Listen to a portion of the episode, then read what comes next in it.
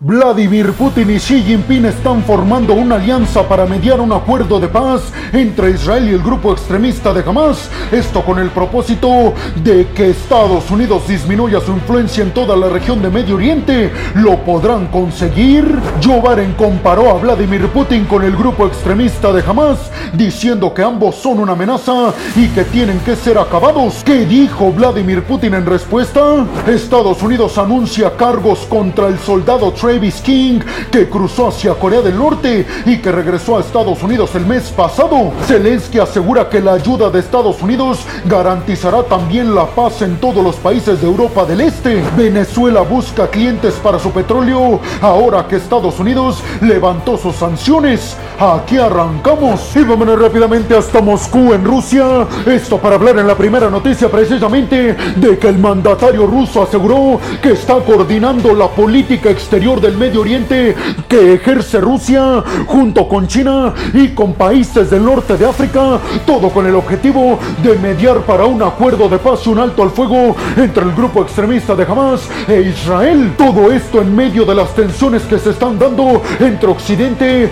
y la alianza conformada por China y Rusia. Y además, todo esto después de que Vladimir Putin visitara a, como lo llamó, su entrañable amigo Xi Jinping en China. Putin aseguró que lo objetivo principal de Rusia, coordinándose en cuestiones internacionales en Medio Oriente con China y con países del norte de África, tiene el objetivo obviamente de acabar con este conflicto, pero también aprovechando la fallida política de Estados Unidos en toda esta región. Y es que aseguró Vladimir Putin, nosotros vamos a ser una alternativa a la fracasada política exterior de Estados Unidos en toda esta región. Y créanme, así lo aseguró Putin, Vamos a llevar paz a Medio Oriente. Vladimir Putin aseguró que este plan no puede fallar, ya que Rusia tiene buenas relaciones con los palestinos y también con Israel. Y además, los países del norte de África tienen también mucha influencia para llevar la paz en esta región. Y aseguró con respecto a China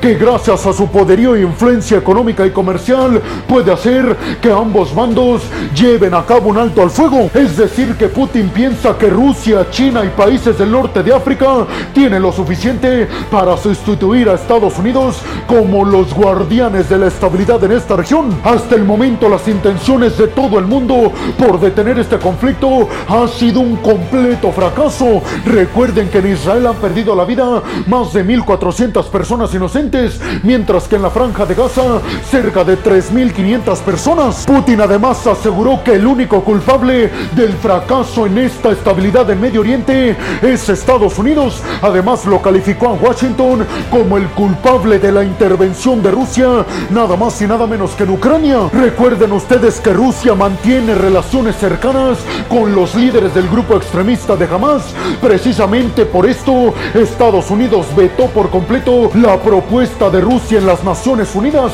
porque no catalogaba a Rusia al grupo extremista de Hamas precisamente como un grupo extremista. Obviamente estas declaraciones por parte de Putin muchos mensajes por parte de varios líderes occidentales que le dijeron a Putin que antes de estar buscando la paz en otras regiones, se salga de los territorios que tiene invadidos ilegalmente de Ucrania, precisamente para llevar paz a los ucranianos. Obviamente, Vladimir Putin hace caso omiso a todas estas quejas de la comunidad internacional. Entonces podríamos decir que China y Rusia, con Xi Jinping y Vladimir Putin, van a intentar llevar a cabo un alto al fuego en Medio Oriente con el objetivo de derrotar la influencia de Estados Unidos en esta región. ¿Ustedes qué piensan? ¿Creen realmente que China, Rusia y países africanos como Egipto puedan sustituir la seguridad que brinda Estados Unidos a toda esta región? Y sobre todo, ¿creen que la política estadounidense ha sido un completo y absoluto fracaso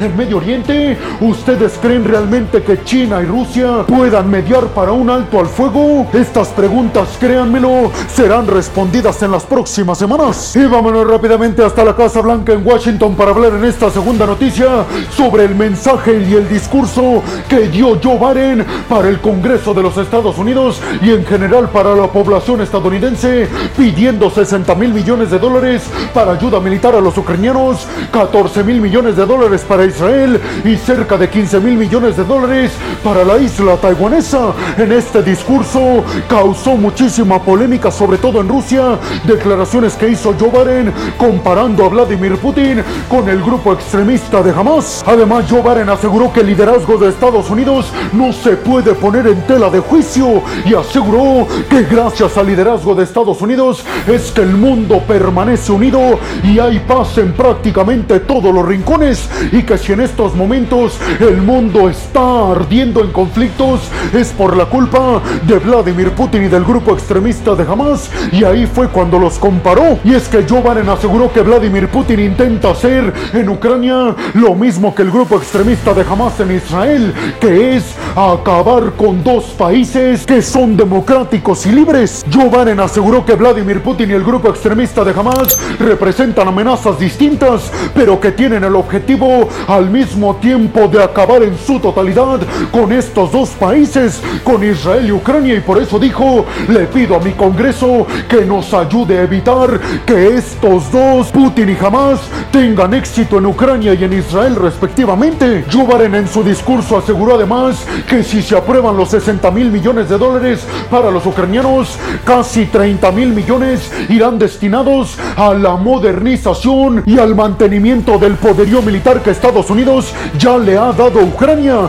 y que los otros 30 mil millones de dólares será para ayuda nueva. Recuerden que este discurso se da mientras Israel está organizando su intervención en la franja de Gaza para acabar en su totalidad con todos los líderes del grupo extremista de Hamas y con toda su infraestructura militar con la cual lanzan cohetes en contra de ciudades en Israel. En su discurso también dijo que respalda por completo a Israel con el hecho de que ellos no son los culpables de lo que aconteció hace algunos días tan lamentable en el hospital en la franja de Gaza, en donde perdieron la vida cerca de 500 personas inocentes. Joe Biden aseguró que hay las suficientes pruebas para culpar a un cohete que lanzó el grupo de la yihad islámica, que son muy cercanos y aliados del grupo extremista de Hamas, pero obviamente estos grupos aseguran que esto no es verdad y que fue Israel. Joe Biden además en su discurso especificó que para muchos estadounidenses podrían parecerles estos conflictos muy lejanos a Estados Unidos y que por eso Estados Unidos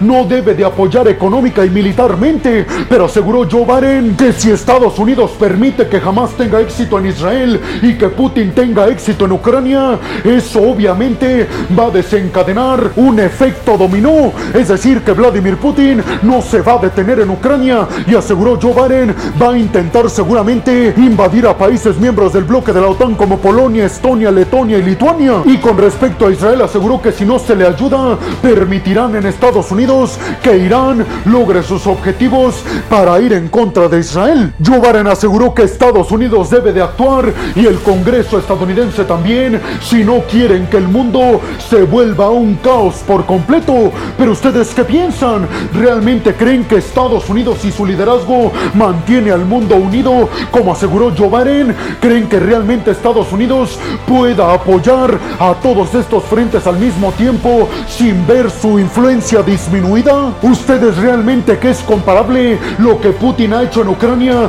con lo que el grupo extremista de Hamas está haciendo en Israel? Y vámonos rápidamente hasta Washington para hablar en esta tercera noticia sobre Travis King, el militar estadounidense que cruzó hace algunos meses la frontera hacia Corea del Norte y que recientemente fue liberado hacia China y fue llevado a Estados Unidos. Y es que la noticia tiene que ver con que el ejército de los Estados Unidos acaba de culpar por varios cargos a Travis King, el militar estadounidense. Esto por delitos que van desde la deserción del ejército estadounidense y por delitos que tienen que ver con robo a sus compañeros militares. También enfrenta cargos por tener alcohol en sus habitaciones cuando estaba dentro del ejército de los Estados Unidos. Es decir, son cargos, digamos, bastante menores, pero a final de cuentas son cargos que tendrá que enfrentar en Estados Unidos. La agencia de noticias Reuters solicitó información al ejército estadounidense sobre Travis King y estos cargos, pero Reuters no tuvo respuesta alguna. Recuerden que una de las versiones para determinar por qué Travis King cruzó hacia Corea del Norte es precisamente por este tema de que estaba huyendo de los cargos que iba a enfrentar en Estados Unidos este militar del ejército de los Estados Unidos, pero no se han dado muchos detalles al respecto. Tampoco ha habido detalles específicos sobre el trato que recibió Travis King en Corea del Norte ni tampoco el proceso para su liberación y las negociaciones que hubo en medio, pero se dice que China y Suecia abogaron a favor de Washington con Corea del Norte para que liberaran al ciudadano y militar estadounidense. ¿Ustedes qué piensan? ¿Por qué creen que Estados Unidos no habla en público sobre este tema? ¿Qué creen que se está ocultando en todo esto? Y sobre todo les preguntaría, ¿cuál creen que es la principal razón por la que Travis King cruzó hacia Corea del Norte? ¿Y cuál creen que sea la principal razón por la que Corea del Norte lo dejó ir aparentemente sin daño alguno? Y vámonos rápidamente hasta el Kremlin en Rusia para hablar en esta cuarta noticia sobre el hecho de que el portavoz del Kremlin, Dmitry Peskov, aseguró que son inaceptables las declaraciones que hizo Joe Biden en su discurso, en donde comparó a Vladimir Putin, el mandatario ruso, con el grupo extremista de Hamas. Aseguró Dmitry Peskov, esas declaraciones tienen el objetivo de incentivar el odio en contra de nuestro líder y mandatario ruso. Además, Peskov aseguró que comparar a Vladimir Putin con el grupo extremista de Hamas no tiene ningún fundamento, ya que Vladimir Putin está haciendo todo lo posible supuestamente para detener el conflicto entre Israel y Hamas. Pero obviamente aquí le vuelven a hacer los cuestionamientos a Vladimir Putin y al Kremlin de por qué están buscando un alto al fuego en Medio Oriente cuando ellos primero tienen que detener toda su atroz invasión en contra del este y el sur de Ucrania. ¿Qué medidas creen que va a tomar el Kremlin en contra de Joe Biden por estas declaraciones que hizo recientemente comparando a Vladimir Putin con el grupo extremista de Hamas? ¿Creen que a Vladimir Putin le queda estar abogando por la paz en Medio Oriente cuando está su ejército invadiendo ilegalmente territorios en el este y en el sur y también incluida la península de Crimea en Ucrania? Y vámonos rápidamente hasta Kiev, la capital ucraniana, y es que el presidente ucraniano Volodymyr Zelensky dio una conferencia de prensa para hablar precisamente sobre el plan que tiene Joe para que el Congreso de los Estados Unidos envíe 60 mil millones de dólares a los ucranianos. Ante esto, Zelensky le agradeció a Joe y le dijo que sin Estados Unidos no podría haber justicia, no podría haber democracia y libertad en Ucrania. Y le agradeció por toda la ayuda que Washington ha enviado desde el mes de febrero del año pasado, cuando arrancó esta atroz invasión rusa. Zelensky además dijo que con el hecho de que en Estados Unidos se esté viendo la posibilidad de enviar 60 mil millones de dólares en ayuda militar a los ucranianos, eso motiva, aseguró Zelensky, muchísimo a todas nuestras tropas en el frente. Además, Zelensky volvió a reiterar lo que ya ha dicho en varias sesiones informativas, que la ayuda militar de Estados Unidos a los ucranianos no solamente beneficia a Ucrania como tal, sino a toda Europa del Este, asegurando Zelensky que no solamente Ucrania se beneficiaba, sino toda Europa, porque le estaban mandando un mensaje contundente a Vladimir Putin de que ni siquiera vuelva a intentar invadir a otro país en Europa o se va a topar con la resistencia de los Estados Unidos. Zelensky por último dijo que los ucranianos no van a defraudar al pueblo estadounidense que les están dando tanta ayuda militar y económica, asegurando que la mejor manera de honrar su ayuda